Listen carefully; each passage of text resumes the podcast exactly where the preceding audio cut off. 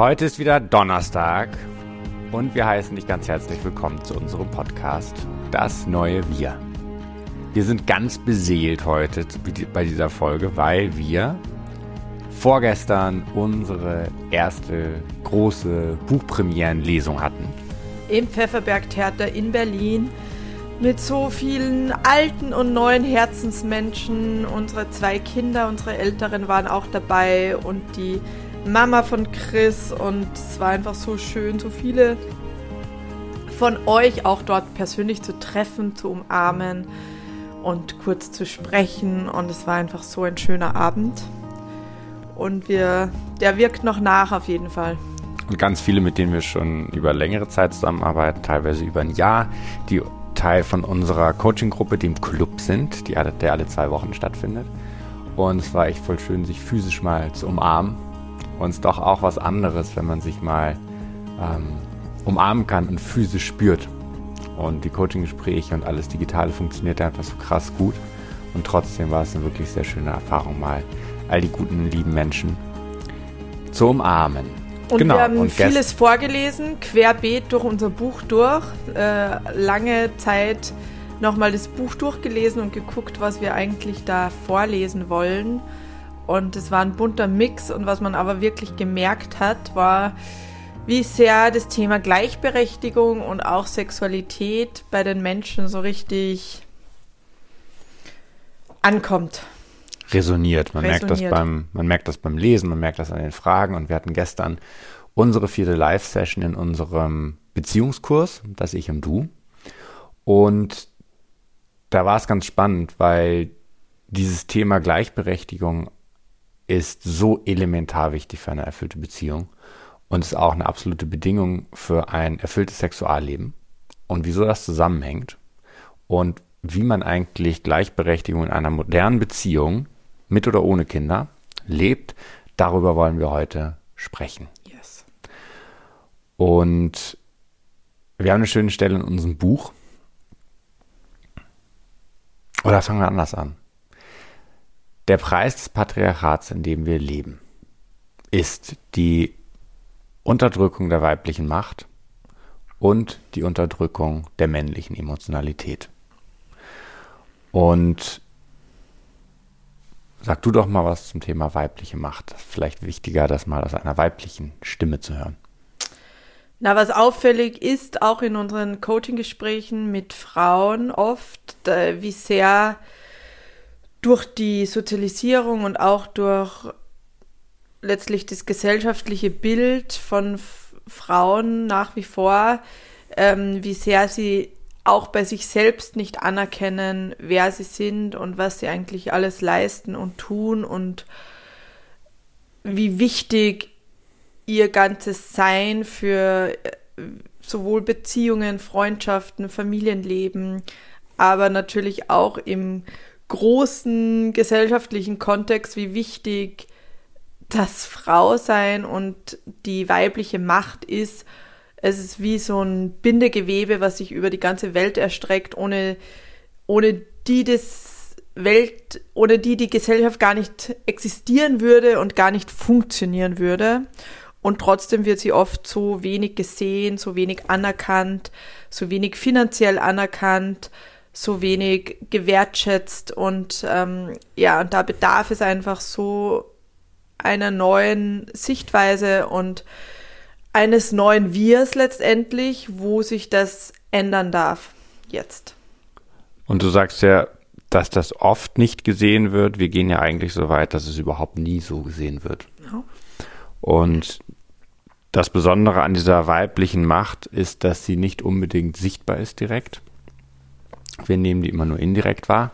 Und wir nehmen in unserer Kultur oft ja das wahr, was sichtbar ist, was nachweisbar ist, auch was beweisbar ist, glaube ich auch ein wichtiges Wort. Wir haben ja dieses rationale wissenschaftlichen Denken, in dem wir in Kausalitäten denken, in dem wir daran denken, etwas ist, gibt es nur dann, wenn wir es beweisen können. Und weibliche Macht einfach auch anders funktioniert. Nicht nur so, sondern auch anders. Genau, und ein Beispiel von uns ist ja auch immer, dass wir sagen, okay, das ist so crazy, dass die Frau einmal im Monat menstruiert und das in der Gesellschaft ja null anerkannt oder gesehen wird in Form eines bezahlten Urlaubtages, weil man ja oft auch hormonell einfach fix und fertig und müde und angestrengt ist, wenn äh, man die Periode bekommt und viele kennen auch PMS und so weiter. Und da fängt es schon an, dass es quasi null gesehen wird, wie auch der, durch die weibliche Menstruation immer wieder neue Ideen geboren werden, neues Zusammenleben, neue irgendwie Strukturen auch geboren werden, die nur dadurch möglich sind und das aber nicht in der Form eben gesehen, gewertschätzt oder unterstützt wird. Und wir hatten gestern einen sehr schönen Dialog. Da ging es um ein Paar, die wieder gerne mehr Nähe miteinander leben. Sondern warte, im Gegenteil sogar, man wird noch als Frau oft entwertet. Frau wird entwertet für, dass sie zu emotional wäre oder dass sie sich in was hineinsteigert oder dass sie launisch ist oder dass sie irrational wütend ist. Und oft hängt es unsere Gefühle ja auch mit dem hormonellen Zyklus zusammen. Und, ähm, und da will man ja als Frau endlich dafür gesehen, gewertschätzt und gefeiert werden und nicht auch noch entwertet und beleidigt werden. Und wir hatten gestern einen spannenden Dialog mit einem Paar, die sich gerne wieder näher sein wollten, die gerne mehr Wertschätzung und Partnerschaft haben wollten. Und dann war deine Frage, Tanja, zu wie viel, und sie haben sich klassisch aufgeteilt, das Paar, und deine Frage war. Drei Kinder seit 20 Jahren zusammen.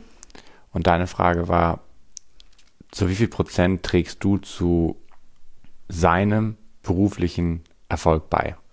Und ihre Antwort, dann hat sie so überlegt, und dann hat sie gesagt, naja, so 30 Prozent vielleicht. Und dann hast du gesagt, du würdest es anders sehen? Du würdest sagen 100 Prozent er würde 100% dazu beitragen und du würdest auch 100% dazu beitragen. Und du hast richtig gemerkt, wie das äh, ihr System ins Wanken gebracht hat. Und es für sie eine unfassbare Überwindung gekostet hat. Und spannend war dann seine Aussage, die des Partners, weil er sagte, ohne sie und ohne diese Familie, ohne die drei Kinder, hätte er gar keinen Grund, wozu er überhaupt arbeiten gehen sollte. Und das ist ja das, was du vorhin auch gesagt hast, mal abgesehen davon, dass sie den krasseren Job gemacht hat, weil er zugegebenermaßen einen verantwortungsvollen und stressigen Beruf hatte, hatte sie trotzdem drei kleine Kinder, die sie alleine komplett gemanagt hat, plus alles, was an sonstiger Care-Arbeit in so einer Familie anfällt. Sie hatte den stressigeren Job. Und Jetzt habe ich den Punkt verloren. Und trotzdem hat sie sich so wenig dafür anerkannt ja. oder das überhaupt bei sich gesehen. Genau, das heißt, sie hat ihr Sein nicht anerkannt, das, was ihr Mann dann so schön, auf schöne Art und Weise ausgedrückt hat. Ohne sie hätte er gar keinen Drive, irgendwas zu machen, gar keinen Sinn. Und Sinn ist ja einfach das, was für ein erfülltes Leben und für Erfolg total wichtig ist. Das hat sie nicht anerkannt. Und noch nicht mal ihr Tun hat sie in der Dimension anerkannt, wie es eigentlich angemessen gewesen war. So, das heißt, sie hat in doppelter Weise ihren eigenen Beitrag gar nicht gesehen. Und damit jetzt nicht zu sagen, sie ist schuld an irgendwas, das klingt auch schon wieder so, jetzt müssen Frauen noch mehr machen. Mhm. Nee, im Gegenteil. Es geht darum, einen neuen Standpunkt einzunehmen über die wunderbare Art und Weise, wie sie ist. Und das war ja aber so cool, weil man auch gemerkt hat, wie sehr er quasi daran rüttelt, weil er das nicht mehr so will, weil er merkt, wie das zur Unzufriedenheit bei ihr führt, dass sie sich letztlich nicht sieht und selbst entwertet und ihren Beitrag nicht in der Form sieht, den sie leistet, nur durch ihr Sein und aber auch natürlich durch alles, was sie tut. Und dass sie letztlich jetzt eine neue Qualität haben wollen nach 20 Jahren Partnerschaft und drei immer größer werdenden Kindern und dafür das so erforderlich ist, dass sie letztlich keinen Vorwurf mehr an sich hat, wie sie sich aufgeteilt haben, Wobei das war ja gar nicht so das Problem. Und auch, dass sie keinen Vorwurf mehr an ihn hat, dass sie sich so aufgeteilt haben. Und Jetzt kann man natürlich auch noch eine Ebene tiefer gehen, wollen wir heute in der Podcast-Folge nicht machen, aber ihr kennt natürlich unsere Vorgehensweise oder unsere Arbeitsweise. Natürlich kann man sich jetzt die Frage stellen, was denkt sie über sich? Wo hat sie das geschlussfolgert? Was hat sie in ihrer Ursprungsfamilie bei ihren Eltern geschlussfolgert über das Frausein, über das Mannsein, über Beziehung, über das Leistungsprinzip, ähm, was sie auch angedeutet hat, und dass Leistung im Zentrum ihrer Familie stand und eben nicht. Und Leistung ist das, was wir sehen, das, was sichtbar ist und wirksam ist. Das, was wir nicht sehen, diese weibliche Macht war entsprechend nicht präsent. Das hat auch in das Gespräch reingepasst. Das heißt, du kannst das Gespräch nochmal eine Ebene tiefer führen. Und natürlich, Paare passen zusammen wie ein Puzzle. Und es galt natürlich auch beim Mann zu gucken, was hat er mit dem Ganzen zu tun. Und was da sehr auffällig war, ist, dass er, es ging darum, also sie hatten Streit und Vorwürfe und dann irgendwie Distanz oder wollten einander näher sein, so fing das an. Und bei Sexualität ist ja oft der Vorwurf an die Männer, ihr wollt nur Sex haben oder ihr wollt mehr Sex haben als wir und ähm, ihr wollt immer nur das eine. Ihr wollt immer nur das eine. Und mir ist dann noch aufgefallen tatsächlich, dass wir haben ja anfangs gesagt, der Preis des Patriarchats ist die männliche Emotionalität, in dem wir funktionieren. Ähm, wenn man mal eine Generation oder zwei Generationen vor uns schaut, Männer als Soldaten ziehen in den Krieg, was wir machen, ist uns von unseren Gefühlen dissoziieren. Heute wird von uns erwartet, redet über eure Gefühle. Damals war der Schutzmechanismus für die Familie, Männer reden nicht über Trauma, Männer reden nicht über Gefühle. Jetzt wollen wir uns umkonditionieren und dazu ist es aber wichtig, dass wir das trainieren. Und dass diese Emotionalität, diese Gefühligkeit trainieren wir nicht, indem wir zwölf Stunden im Büro sind, sondern indem wir auch einfach mehr Care-Arbeit übernehmen. Und da wir Männer immer noch die sind, die den Großteil der Erwerbstätigkeit machen, weil wir in diesem Patriarchat leben und einfach viel, viel, viel, viel weniger Care-Arbeit leisten, trainieren wir diese Emotionalität nicht. Und meine These ist, dass wir Männer über diesen, über Sex versuchen, eine emotionale, eine Verbindung, eine, eine Emotionalität zu spüren, die wir selbst einfach nicht mehr in uns tragen. Und das ist so unsere einzige Möglichkeit, diese Emotionalität zu leben, wenn wir uns nicht die Möglichkeit geben oder die, uns das erlauben, Kehrarbeit zu leisten. Und das ist natürlich in diesem System, in dem wir leben, oft ein Privileg überhaupt. Und trotzdem gibt es genug Männer, die es können und trotzdem nicht machen. Das heißt, unsere eigene Konditionierung wird uns da auch zum Gefängnis. Aber der Wicht, so, und wenn wir diese Emotionalität nicht aus uns selber heraus erschaffen, dann werden wir wie so sexsüchtig, kommt mir dann vor. Das ist dann die einzige Möglichkeit, wie wir so unsere uns spüren können. Und das funktioniert natürlich nicht und das ist in Partnerschaft dann so präsent, weil wenn du aus einem Mangel heraus etwas willst, dann wird das bei deinem Partner immer auf Widerstand stoßen, sondern du kannst in Beziehung nur das bekommen, was du aus Fülle heraus anfragst, nicht das, was du aus Mangel heraus anfragst. Wenn also ein Vorwurf mitschwingt in dem, was du hast, in dem, was du möchtest, dann sinkt drastisch die Wahrscheinlichkeit, dass du diesen Wunsch erfüllt bekommst. Und das führt dann von beiden Seiten aus zu weniger Nähe. Und indem beide das dann anerkannt haben, das war ein schöner Moment, ist Nähe entstanden und Sexualität, dem sich dann umarmt und Kuss gegeben haben, so richtig, waren beide total demütig gerührt voneinander. Und ah, eine, ein, ein Teil fehlt natürlich noch, der wichtigste, glaube ich. Denn wenn Männer sich von ihrer von ihren Gefühlen dissoziieren, kriegen sie natürlich überhaupt nicht mit, wie es in der Beziehung geht was da passiert. Und vor allem, wie es ihr geht und was sie null nachvollziehen können, ist, was sie eigentlich alles leistet an Beziehungsarbeit, weil sie selber gar keine Beziehungsarbeit leisten. Denn für Beziehungsarbeit braucht man immer Emotionalität. Sonst nimmst du keine Und es können prinzipiell wahr. beide. Absolut. Aber durch dieses Patriarchat und durch diese jahrhundertelange Aufteilung der klassischen Rollenverteilung ist es einfach oft so, dass ähm, Frauen das primär machen und das dazu führt, was du jetzt gerade alles erläutert hast.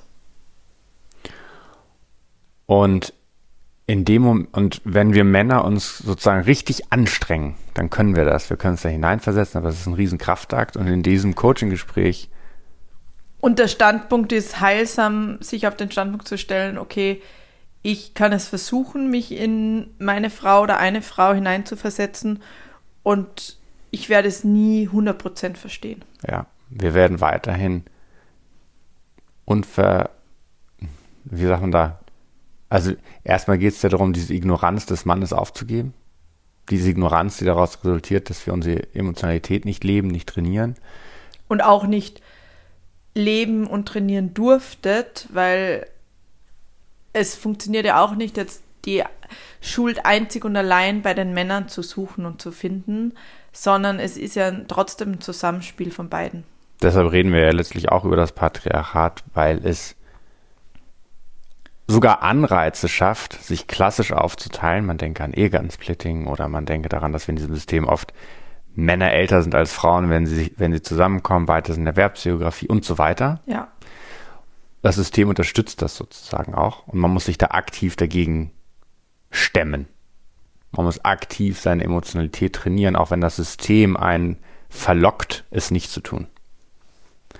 Und wenn diese, wenn man sich diesem Zusammenhang bewusst wird, auch in diesem Coaching-Gespräch, und er sich seiner eigenen Ignoranz, die nicht seine Schuld ist, aber die er gelebt hat, bewusst wird, und wir haben dann als Übung, dann kann eben Nähe entstehen und Empathie entstehen. Und als Übung haben wir denen dann mitgegeben, sie soll mal in einer halben Stunde, also Uhr stellen und eine halbe Stunde mal wirklich erzählen, er hört einfach nur zu, was sie eigentlich die letzten 20 Jahre mit diesen drei kleinen Kids geleistet hat.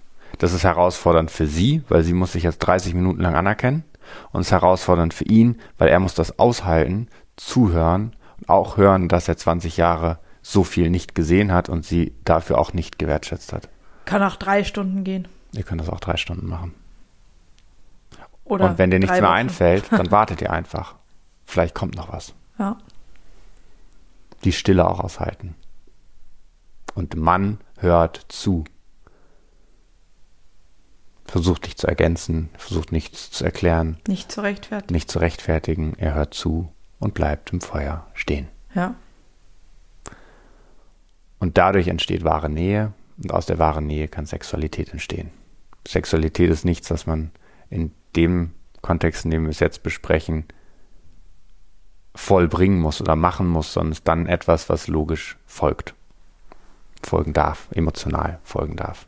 Weil sich beide gesehen fühlen und gewertschätzt fühlen. Und es ist ja so, dass wenn ein Mann rausgeht und erwerbsarbeitet, trotzdem ja sehr viel Anerkennung bekommt in Form von Geld und oft auch öffentliche Anerkennung. Und Frau kriegt natürlich auch Nähe zu Hause, wenn sie mit den Kindern zu Hause bleibt, über die Kinder.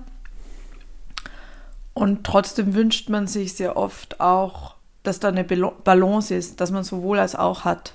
Und das System lässt es ja nicht zu, weil eben viele sich das auch einfach nicht leisten können, sich gleichberechtigter aufzuteilen, weil eben er mehr verdient oder ähm,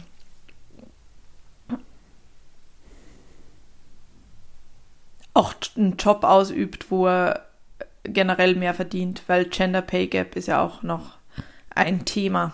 Oder weil man auch einfach nicht in Teilzeit arbeiten kann und dann sozusagen einer Fulltime arbeiten kann und der andere gar nicht arbeiten kann. Und dieses Thema, dieses Thema Gleichberechtigung in modernen Partnerschaften, da haben wir lange dran geknabbert. Wir haben uns da über zehn, Jahr, über zehn Jahre lang zu Experten hochgestritten, weil wir über kein anderes Thema so viel gestritten haben wie über dieses Thema. Unsere Lebensumstände haben sich in diesen vier Kindern, die wir gemeinsam haben, immer wieder massiv verändert, sodass wir immer neue Lebensmodelle ausprobiert haben, von 100 0, von 50 50, 100 100, so wie wir es im oft so schon Angestellt, sagen. selbstständig. Wir haben alles durch. Und das Schöne daran ist, dass wir also sehr viele Lebenssituationen nachvollziehen können von unseren Klienten und Klientinnen und dieses Thema Gleichberechtigung auch in dem Kurs eine wahnsinnige Resonanz hervorruft und eine krasse Veränderung der Beziehungsqualität mit sich bringt. Total. Und das Schöne ist, dass, weil du es auch gerade gesagt hast, der Mann kriegt zwar die Anerkennung, aber er kriegt eben keine emotionale Nähe Ja. bei der Arbeit. Da haben wir ja auch diese schöne Stelle im Buch. Ein Krieger, der quasi rausgeht und kämpft, hat im besten Fall nichts zu verlieren. Also im besten Fall hat er gar keine Familie oder Emotionalität, an die er angehaftet ist, sondern hat nichts zu verlieren. Wie eine Maschine. Genau. Und das wurde ja auch von Männern erwartet. Ich meine, der Zweite Weltkrieg ist jetzt auch nicht so lange her. Und auch wenn man das Weltgeschehen anguckt, wie viele junge Männer wieder in den Krieg ziehen müssen, und das wird von ihnen erwartet, und wie sehr sie sich dann wieder von den Emotionen abschneiden müssen, um das machen zu können, ähm, ist auch hier so viel Mitgefühl und Empathie gefordert, dass man eben beide Seiten an den Tisch holt und Geschlechterfrieden entstehen kann. Und von Viktor Frankl ist ähm, auch im Zusammenhang mit den Kriegen, die jetzt wieder stattfinden, sowohl Israel, Gaza als auch in der Ukraine, ist ein neuer, neues Buch rausgekommen und das ist ein schönes Zitat von ihm. Also Viktor Frankl ist ja Holocaust-Überlebender gewesen und sagt, was es für Frieden braucht, ist wirklich auch Kämpfer für den Frieden. Das finde ich eine mutige Aussage, weil oft sagt man ja, man, man kann keinen Frieden erreichen, indem man kämpft. Und trotzdem ist es aber so, dass jeder, der einen Beitrag zur Gleichberechtigung leistet, leistet auch einen Beitrag zur Abschaffung des Patriarchats, zur Abschaffung der Unterdrückung der Frau, aber auch zur Unterdrückung der Emotionalität des Mannes und leistet dafür einen Beitrag für den Frieden. Und dieser Spielraum, den jeder hat, ist äh, krass unterschiedlich groß.